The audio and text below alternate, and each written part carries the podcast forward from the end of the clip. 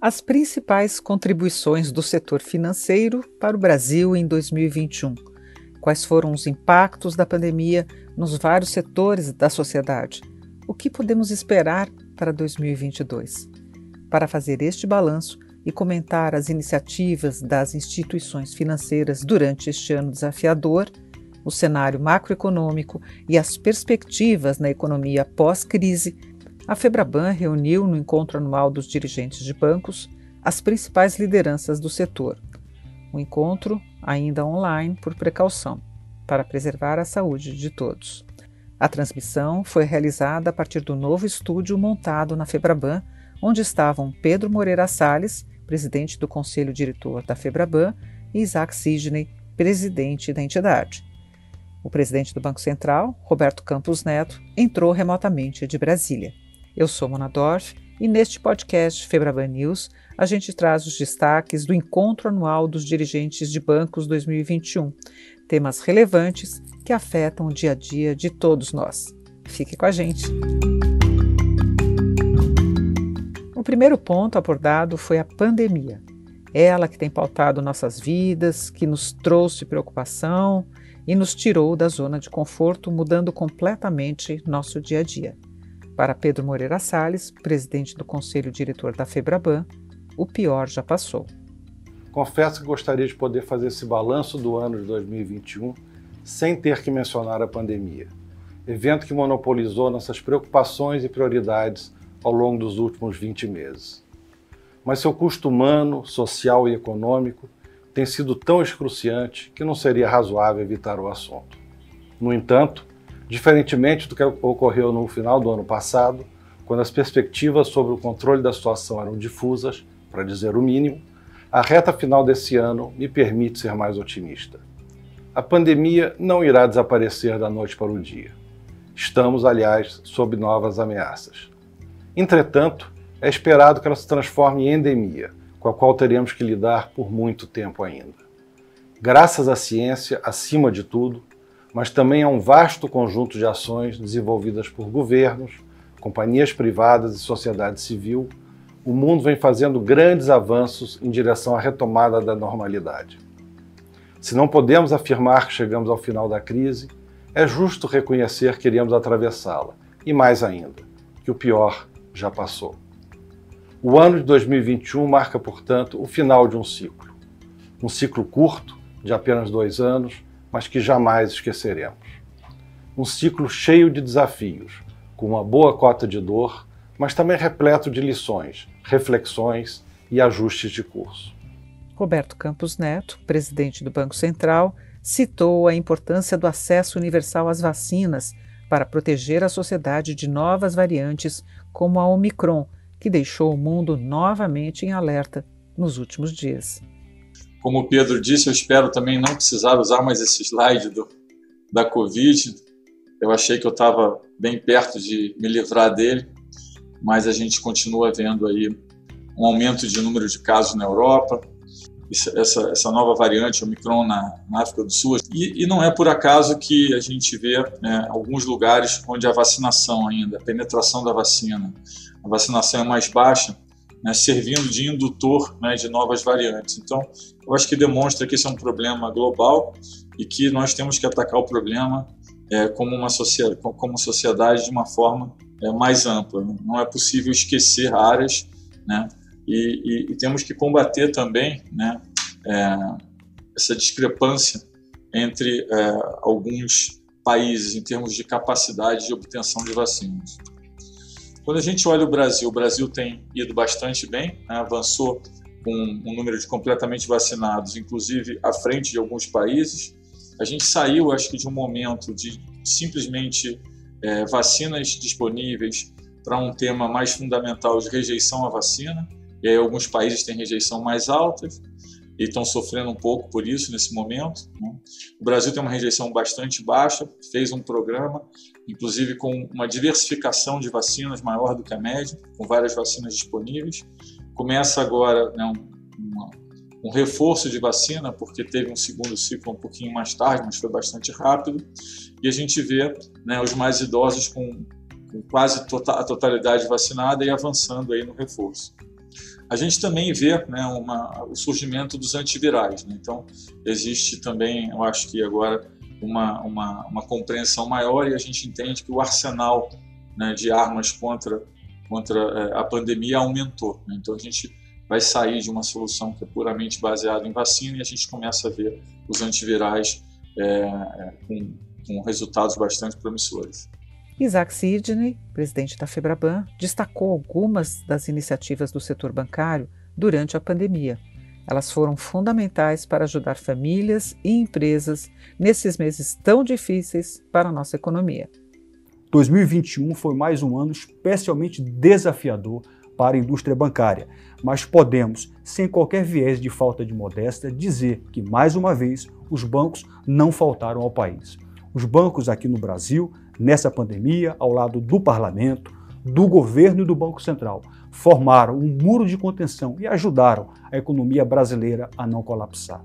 Os bancos, de março de 2020 a outubro de 2021, fizeram a impressionante marca de 7,5 trilhões de reais em concessões de crédito, um recorde na história do setor. O crédito continuou crescendo de forma expressiva em 2021. Já atingimos o saldo de 4,5 trilhões no estoque da carteira de crédito. Isso equivale a mais de 50% do PIB. E o crédito vem se expandindo em 12 meses em torno de 16%. Neste ano agora de 21, o foco dos bancos foi em relação ao consumo das famílias, o crédito para essa finalidade, tanto que a carteira anualizada das pessoas físicas está crescendo a 20%. Quero falar da inadimplência. Segue em nível historicamente baixo, apenas 2,3%, bem menos do que a taxa antes da pandemia, que era de 3%. E as taxas de juros? Pois bem, elas refletem o aumento da Selic, em especial o alto custo de captação. Tiveram sim uma elevação, mas os spreads bancários seguem contidos em torno de 15,3%. Isso é 3 pontos percentuais abaixo do nível pré-pandemia. Pedro Moreira Salles, o presidente do Conselho Diretor da Febraban, também lembrou o protagonismo das instituições financeiras na crise. Posso afirmar que o nosso setor respondeu de forma solidária e efetiva aos desafios apresentados pela grave crise global de saúde, que, como não poderia deixar de ser, logo se desdobrou em crise econômica. Nesses momentos de tanta incerteza, os bancos não apenas agiram com energia e coragem para fomentar a economia com crédito em montantes inéditos, como também continuar a atender seus clientes sem interrupção, impedindo assim que o caos inerente à situação atingisse a vida financeira das pessoas e, consequentemente, o tecido social do país. Disso, muito nos orgulhamos. Como também nos orgulhamos das ações de voluntariado e doações, em montantes bastante expressivos, que as instituições financeiras no Brasil sejam elas grandes ou pequenas, brasileiras ou de capital estrangeiro, fizeram para entidades dispostas a encontrar caminhos para vencer a crise. De projetos médicos científicos que buscam caminhos para a prevenção e tratamento da doença, a ações sociais para auxiliar pessoas em situação de emergência, raras são as frentes de combate à pandemia nas quais as nossas instituições não estejam presentes. O comprometimento foi maior com as pessoas de quem os bancos buscaram estar mais próximos, nesse período desafiador. E não poderia ser diferente, uma vez que os bancos representam uma parte significativa da sociedade e todos sabemos seu compromisso permanente com os brasileiros. Esse compromisso com as pessoas, que a Febraban sempre defendeu, é um valor que aprendi com um homem muito especial, o embaixador Walter Moreira Salles, meu pai. Entre as muitas funções que ele exerceu, públicas ou privadas, há uma pela qual guardava óbvia predileção. E por isso gostava de ser chamado de embaixador. Não por pompa e circunstância.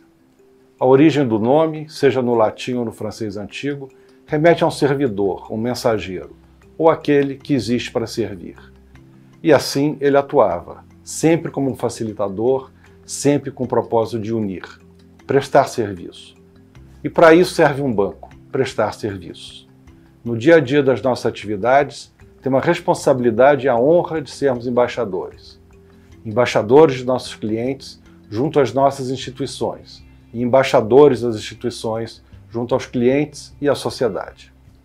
A maneira de se referir a isso mudou ao longo dos anos. Foco no cliente, centralidade no cliente, mas a ideia é a mesma e continua tão poderosa e evidente como sempre foi. O setor bancário brasileiro conseguiu atravessar com segurança e estabilidade esse momento difícil, não apenas porque possui robustez financeira, mas também, e sobretudo, porque demonstrou robustez de caráter. Ao manter o foco no cliente, mesmo em um cenário absolutamente devastador, os bancos voltaram a demonstrar o quanto são essenciais para a sociedade. E cabe aqui um agradecimento especial a todos os colaboradores do sistema financeiro, particularmente os que atuaram na linha de frente, pois eles foram responsáveis por garantir o bom funcionamento dos bancos nos momentos mais críticos da pandemia. Ainda sobre as ações do setor financeiro, Isaac Sidney ressaltou os avanços na agenda de competitividade do Banco Central, que conta com apoio e participação direta dos bancos. No campo do regulador bancário, o Banco Central não parou na pandemia, ao contrário, acelerou a sua agenda de inovações. Eu quero destacar aqui algumas dessas agendas. Primeira, a agenda de competitividade, com a implementação do PIX, um sucesso indiscutível, com um ano de vigência e uma forte adesão dos bancos, que têm sido importantes para o êxito desse produto. Ainda sobre a agenda de competitividade, quero mencionar o sistema financeiro aberto, o Open Finance, que igualmente conta com o apoio dos bancos. Outra agenda importante é a da sustentabilidade. Os bancos nunca hesitaram em atuar pelas finanças sustentáveis e nós continuaremos buscando as melhores práticas na disponibilidade de recursos e no melhor controle, tanto de gerenciamento de riscos como outros. Menciono ainda a retomada da agenda regulatória internacional. Notadamente aqui me refiro às regras de Basileia III, que vão reforçar a resiliência do setor. O sistema bancário brasileiro passou por mais um severo teste durante a pandemia. Nosso setor venceu essa batalha e tem apresentado agora neste ano resultados e indicadores que estão mais alinhados ao período pré-crise. Os bancos brasileiros, isso fruto de uma regulação, de uma supervisão de excelência, continuam muito resilientes no enfrentamento de crises agudas e de choques, em especial porque contamos com patamares robustos de capital, de liquidez e de provisões, além de níveis de rentabilidade que são compatíveis com países desenvolvidos. A respeito da agenda de inovação do Banco Central, Campos Neto citou iniciativas de sucesso, como o PIX, que completou recentemente um ano, o Open Finance, que também começou a ser implementado, e as expectativas para a criação da moeda digital do BC.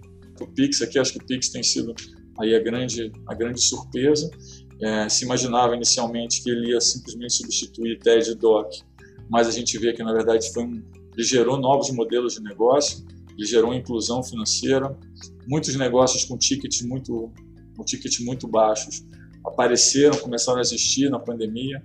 É, eu acho que é um instrumento que hoje a gente enxerga com várias outras funcionalidades. A gente tem anunciado algumas funcionalidades e avançado. Então, é, a gente entende que faz todo, tudo faz parte desse processo, né, que vai ter uma convergência digital em algum momento, com outros programas que nós estamos fazendo. É, em termos de novas funcionalidades, a gente começa agora com o PixSac, o PixTroco, eu tenho explicado bastante o que é isso. É uma, é uma forma de continuar essa melhoria, essa eficiência, né, tanto para as empresas que vão ter menos dinheiro no caixa, vai ser um, um, um vamos dizer assim, um, um, um fluxo de dinheiro mais online, mais, mais em tempo real. Né? Eu acho que isso é bastante importante. Lembrando que o Pix já retirou mais de 40 bits de circulação, então a gente continua nesse processo. Acho que gera uma eficiência econômica grande. Lembrando que grande parte do custo de empresas, bancos, é transporte de numerário, segurança. Então, quanto mais digital for o processo, melhor é.